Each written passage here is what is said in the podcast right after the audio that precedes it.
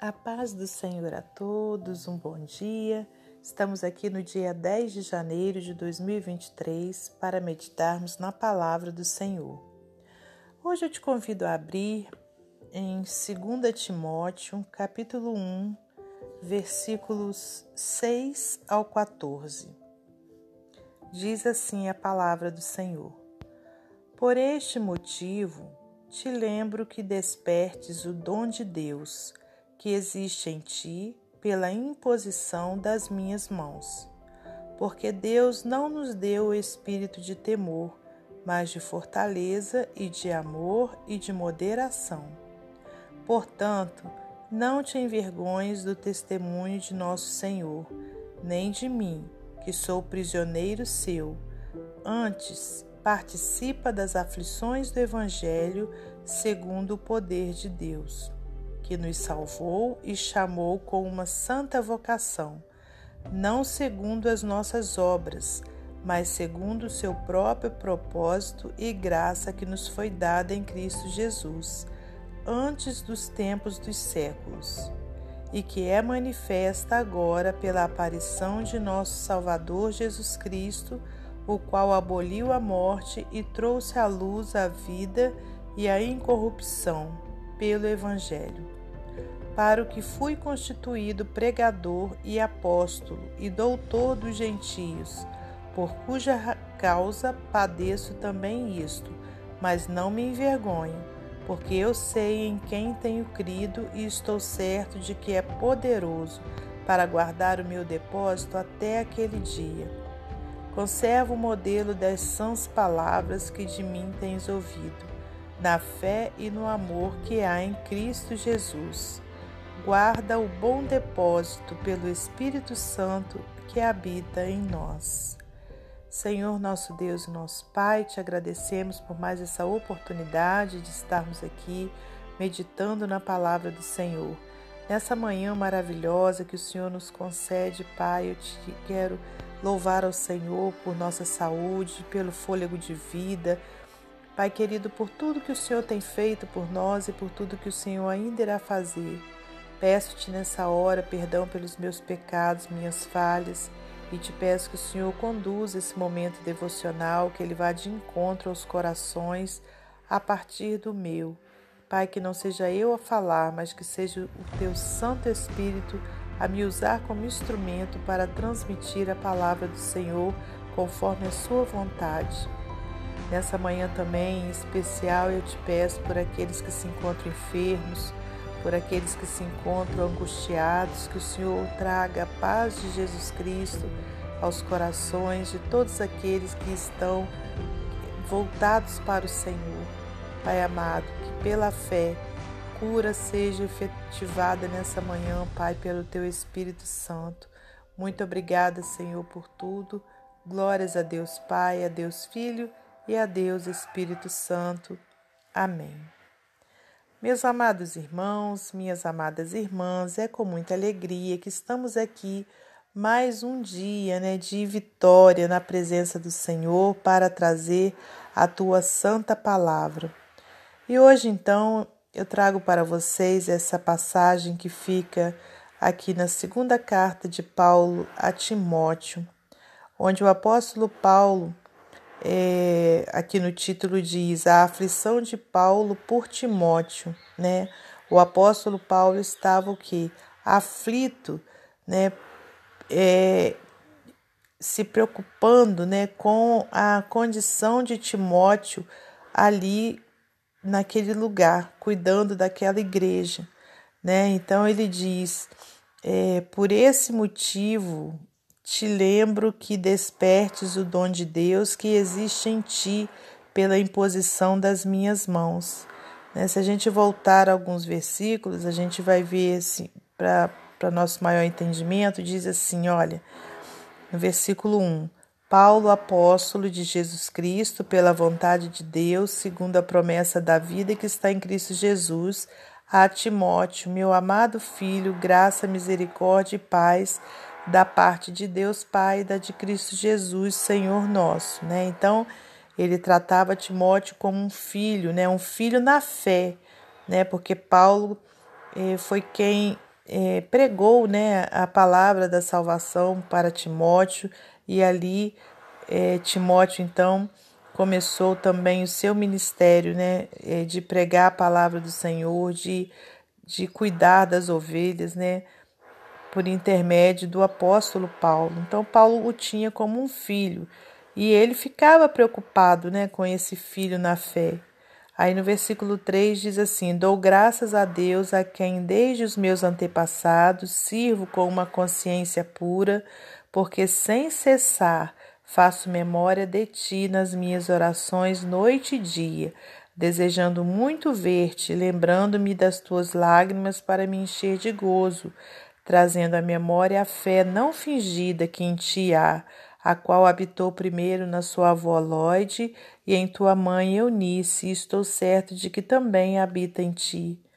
E aí Paulo então começa a falar, né, nessa parte que a gente leu é, logo no início, quando fala: Por esse motivo te lembro que despertes o dom de Deus que existe em ti pela imposição das minhas mãos, porque Deus não nos deu o espírito de temor, mas de fortaleza e de amor e de moderação. Aleluias, né? Então, irmãos, ele estava preocupado, né, é, em estar, né, reavivando ali a palavra, né, no coração de Timóteo, para que Timóteo se lembrasse, né, de tudo que Deus já tinha feito por ele, né, para que Timóteo se lembrasse do amor de Jesus por ele, porque é, ele estava longe de Timóteo, né? Então ele estava preocupado se Timóteo é, fracassasse, voltasse né, atrás. Então ele dava essa palavra de força ao seu amigo e irmão em Cristo. Né? E isso também, irmãos, é nosso papel. Né? A gente dá uma palavra de força para aquele que a gente sabe que está fraquejando. Né? Nem todos encaram as situações é, que ocorrem na nossa vida de uma mesma forma. Tem pessoas que né, passa por aflições, mas é, é, e reage de uma forma, né, de uma forma branda, de uma forma calma. Já outras, né, é, passam por aquela mesma aflição, né, de uma forma depressiva, de uma forma é, pesada. Então, a gente precisa compreender o nosso próximo e ter sempre esse sentimento né, que Jesus nos ensina de amar o nosso próximo, né? Esse sentimento que Paulo aprendeu e que estava sempre ali, né, cuidando daqueles que ele tinha como filhos na fé, como amigos? E aí ele, ele fortalece a Timóteo com essa palavra, olha, Deus não nos deu espírito de temor, mas de fortaleza, de amor, de moderação. Portanto, não te envergonhes do testemunho de nosso Senhor, nem de mim, que sou prisioneiro seu. Antes participa das aflições do Evangelho, segundo o poder de Deus. Né? Então, aqui ele trazia né, essa palavra de, de de vigor né, para Timóteo, para que Timóteo né, não se envergonhasse da palavra de Deus, que ele continuasse pregando a palavra de Deus. Olha só no versículo 9: que nos salvou e chamou com uma santa vocação, não segundo as nossas obras, mas segundo o seu próprio propósito e graça que nos foi dada em Cristo Jesus antes dos tempos dos séculos e que é manifesta agora pela aparição de nosso Salvador Jesus Cristo, o qual aboliu a morte e trouxe à luz a vida e a incorrupção pelo Evangelho. Né? Então, olha, quando Jesus venceu na cruz do Calvário, irmãos, né, e ele ressuscitou, ele, ele morreu, né, e ressuscitou, ali ele venceu a morte. Não a morte física, mas a morte espiritual né, de cada um de nós, né? A gente sabe que todos nós vamos morrer um dia, mas não morrer eternamente, porque Jesus venceu por nós, né? Jesus, ele então pagou um alto preço para que a gente tivesse, né, a salvação eterna. E aí Paulo relembrava isso a Timóteo, né, dizendo, olha, para o que fui constituído pregador e apóstolo e doutor dos gentios, por cuja causa padeço também isso, mas não me envergonho, porque eu sei em quem tenho crido, e estou certo de que ele é poder, de que é poderoso para guardar o meu depósito até aquele dia. Conservo o modelo das sãs palavras que de mim tens ouvido, na fé e no amor que há em Cristo Jesus. Guardo o bom depósito pelo Espírito Santo que habita em nós, né? Então, irmãos, é, apóstolo Paulo, né, trazia essa palavra de exortação, né, a, a firmeza, a constância no ministério, né? Ele trazia essa palavra para fazer com que Timóteo se lembrasse de tudo que Deus já tinha feito por ele, por nós, né, por todos, aliás, né, e permanecesse firme, pregando o evangelho, não se envergonhando, né, crendo que o Senhor tinha pago, né, um alto preço por, por cada um de nós, né, e que o Senhor, aleluias, né, ele tinha vencido a morte por cada um de nós. Né? Então, é o nosso papel que a gente esteja sempre é, fortalecendo aos nossos irmãos com a palavra de Deus, trazendo uma palavra também de, de apoio né, àqueles que estão precisando né, de um abraço, é, de, um, de uma palavra de conforto, que a gente tenha essa preocupação com o nosso próximo, que a gente não fique egoisticamente né, pensando somente nos nossos problemas. É, eu não, não me lembro ao certo, né, é, mas eu creio que Paulo, aqui nessa, nesse momento, nessa carta, ele estava preso, não vou afirmar, é, mas ele estava assim, olha, é, Paulo tem, deixa eu só, só ver aqui, olha, tem um trechinho aqui de uma explicação que fala, ó, na conclusão do livro de Atos, Paulo estava em prisão domiciliar, onde os visitantes iam e vinham, e ele tinha esperança de ser solto. Ele continuou o seu ministério com viagens adicionais, mas agora está de volta a Roma em uma prisão. Né? Então ele estava preso nesse momento né, que ele escrevia para Timóteo.